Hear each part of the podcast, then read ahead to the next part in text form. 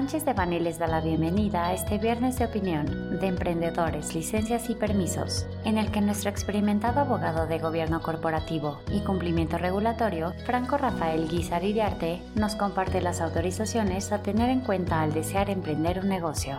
Les recordamos que este material representa una opinión, por lo que no puede ser considerado como una asesoría legal. Para más información, favor de contactar a nuestros abogados de manera directa.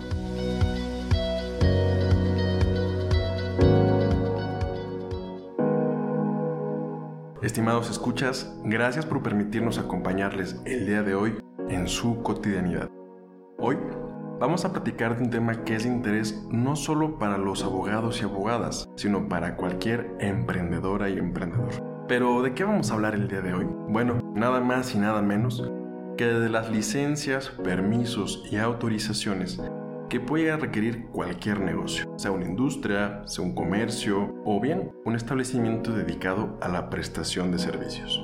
Partimos de que la primer necesidad suele ser tener un lugar físico, un lugar para empezar a ofrecer y ofertar nuestros productos y servicios, o bien un lugar adecuado para llevar a cabo nuestra actividad productiva. Esto para cualquier tipo de industria en general, del tipo que sea. Nuestro plan de negocios podrá estar ya puesto en marcha. Ya se atendieron los temas laborales, temas contables y fiscales. Estudiamos ya meticulosamente el mercado. Tenemos a los mejores proveedores, clientes potenciales, incluso ya arrancaron las campañas de marketing. Llega el gran día y comienzan a llegar nuestros primeros clientes. Sin embargo, de la mano de los primeros clientes, llegan también los inspectores gubernamentales, la gente del municipio, la gente de la alcaldía, de la Ciudad de México o del Estado, incluso autoridades federales. Es el primer día y ya se desató toda una crisis. Naturalmente, habrá autorizaciones que deban tenerse para poder operar nuestro negocio, pero es importantísimo tener claro que estos esfuerzos deben de realizarse antes, de forma previa al inicio de operaciones. Entonces la pregunta lógica y natural es, ¿qué licencias y permisos debería de tener para mi negocio? Y bueno, para contestar esta pregunta, el primer paso es el siguiente, y es tener claro que hay leyes para prácticamente cualquier actividad. Leyes que aplicarán a nuestro negocio en mayor o menor medida, se encuentre donde se encuentre. Es decir, hablamos de normas generales. Cuando hablamos de normas generales, es muy importante distinguir entre estas y las normas federales. Por un lado, las normas generales serán aquellas que van a fijar las bases, las competencias y que nos van a dar cierta uniformidad respecto a ciertas materias. Pero más importante, como ya lo mencioné, es la asignación de competencias. Es decir, identifican qué le toca atender a cada autoridad, qué asuntos le corresponden a las autoridades federales que otros asuntos a las autoridades estatales o de la Ciudad de México y a su vez que otros asuntos son del conocimiento de los municipios o las alcaldías. Incluso las normas generales nos van a establecer en qué casos particulares estos tres niveles de gobierno van a trabajar de forma coordinada.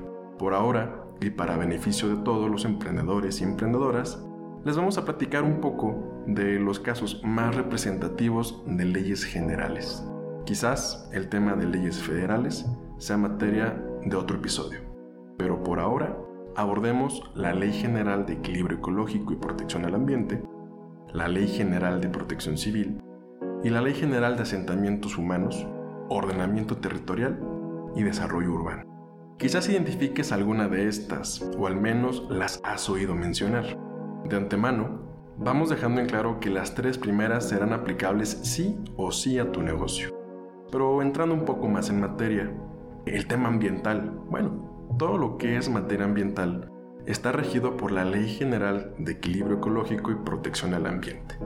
Esta ley es el punto de partida cuando hablamos de política y regulación ambiental. Gracias a ella, vamos a identificar qué asuntos tendrán que ser atendidos por la autoridad federal, la Secretaría del Medio Ambiente y Recursos Naturales, o bien por los gobiernos de los estados, de la Ciudad de México, alcaldías y municipios. Sí, lo sabemos, quizás esto empieza a parecer abrumador, Pero tengamos en cuenta lo siguiente.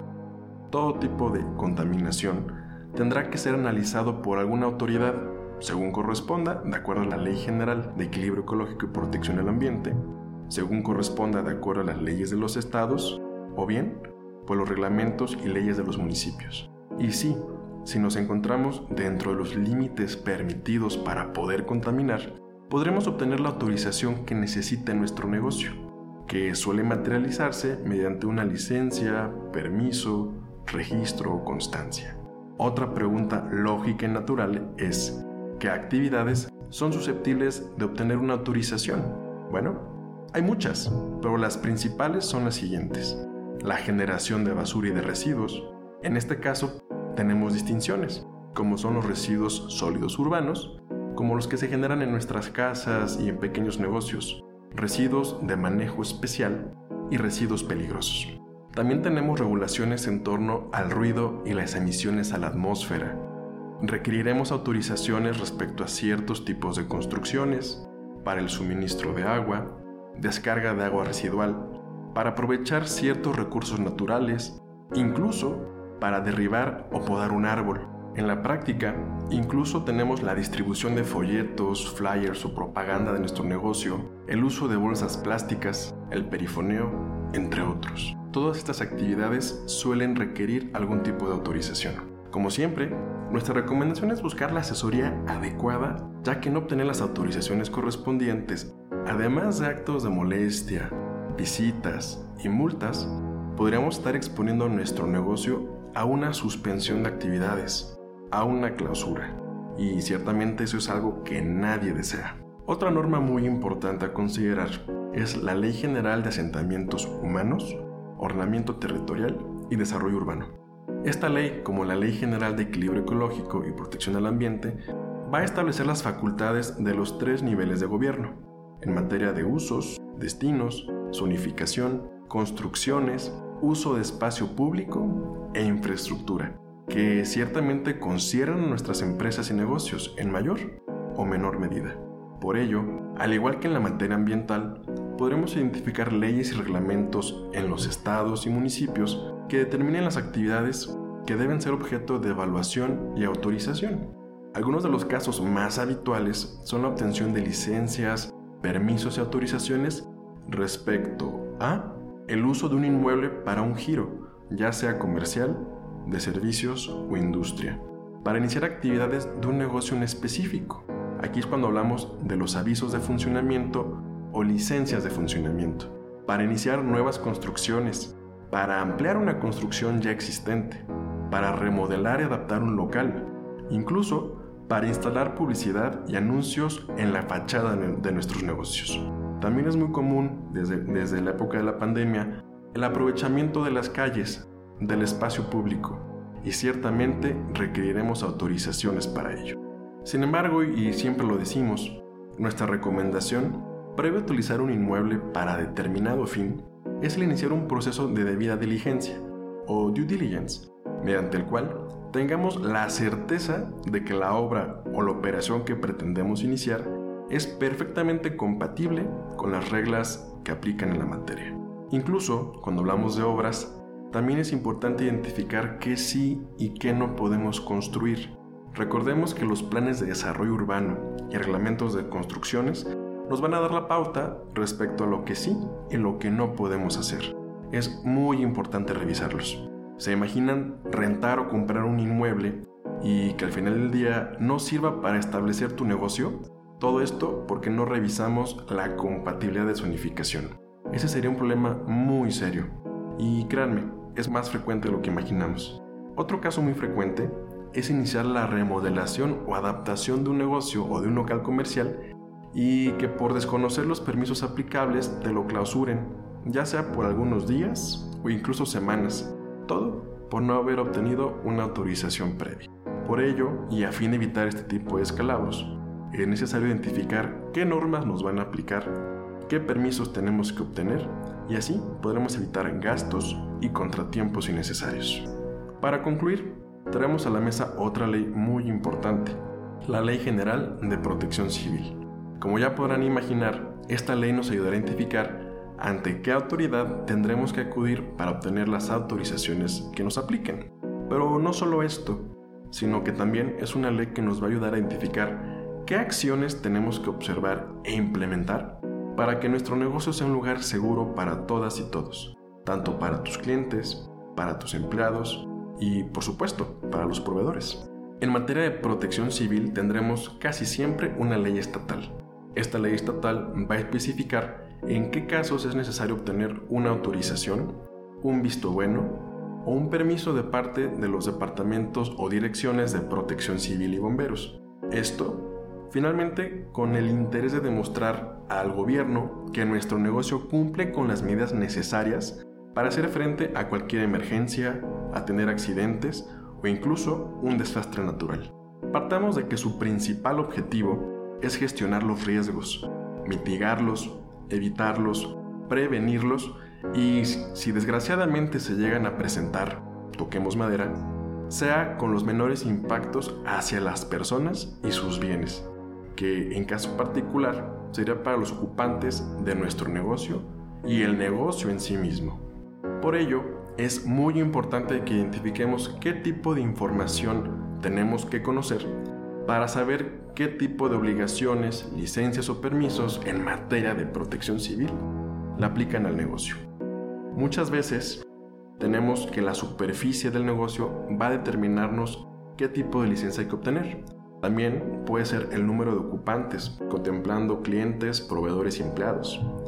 Incluso saber o dominar nuestros procesos y conocer los riesgos y los accidentes que se pueden suscitar. Identificar si utilizaremos algún tipo de combustible. Esto con relación al riesgo de un incendio, como puede ser el gas natural, el gas LP, incluso el carbón. También es importante tener muy claro si utilizaremos algún tipo de sustancia química. Incluso su comercialización requiere algún tipo de autorización. Naturalmente, vivimos en una ciudad y en un entorno cambiante por lo cual será muy importante identificar a nuestros vecinos. Un caso práctico es, imaginemos que tenemos a una gasolinera o una subestación de gas de vecino. Si algo sucede con esos negocios, seguramente seremos impactados y tendremos que responder y atender la emergencia.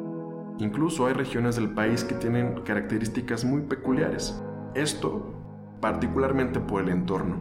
Es decir, si vivimos en una zona sísmica, en una zona de sequías y propensa a incendios, o incluso inundaciones y huracanes en zonas costeras. Todo esto es muy importante porque en función de esa información podría ser necesario implementar, además de diversas medidas de seguridad, otras acciones, incluso la obtención de diferentes tipos de licencias o permisos. Y cuando hablamos de medidas, pueden ser muy simples o muy complejas, desde instalar una señalización adecuada sobre cómo evacuar un inmueble, hasta colocar extintores adecuados para combatir un incendio e incluso la instalación de sistemas fijos contra incendios. También otra medida muy socorrida que todos conocemos es la capacitación del personal.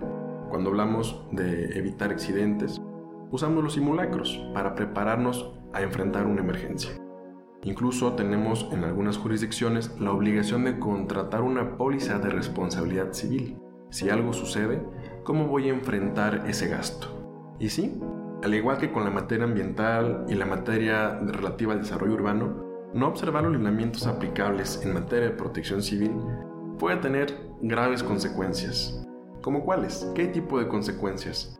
Bien, demos por sentadas las multas y las inspecciones, esas serán inevitables. Por en materia de seguridad, primero son las personas y después el negocio. Si nuestro establecimiento no es seguro, lo más probable es que se nos obligue a suspender operaciones o bien que sea clausurado por la fuerza.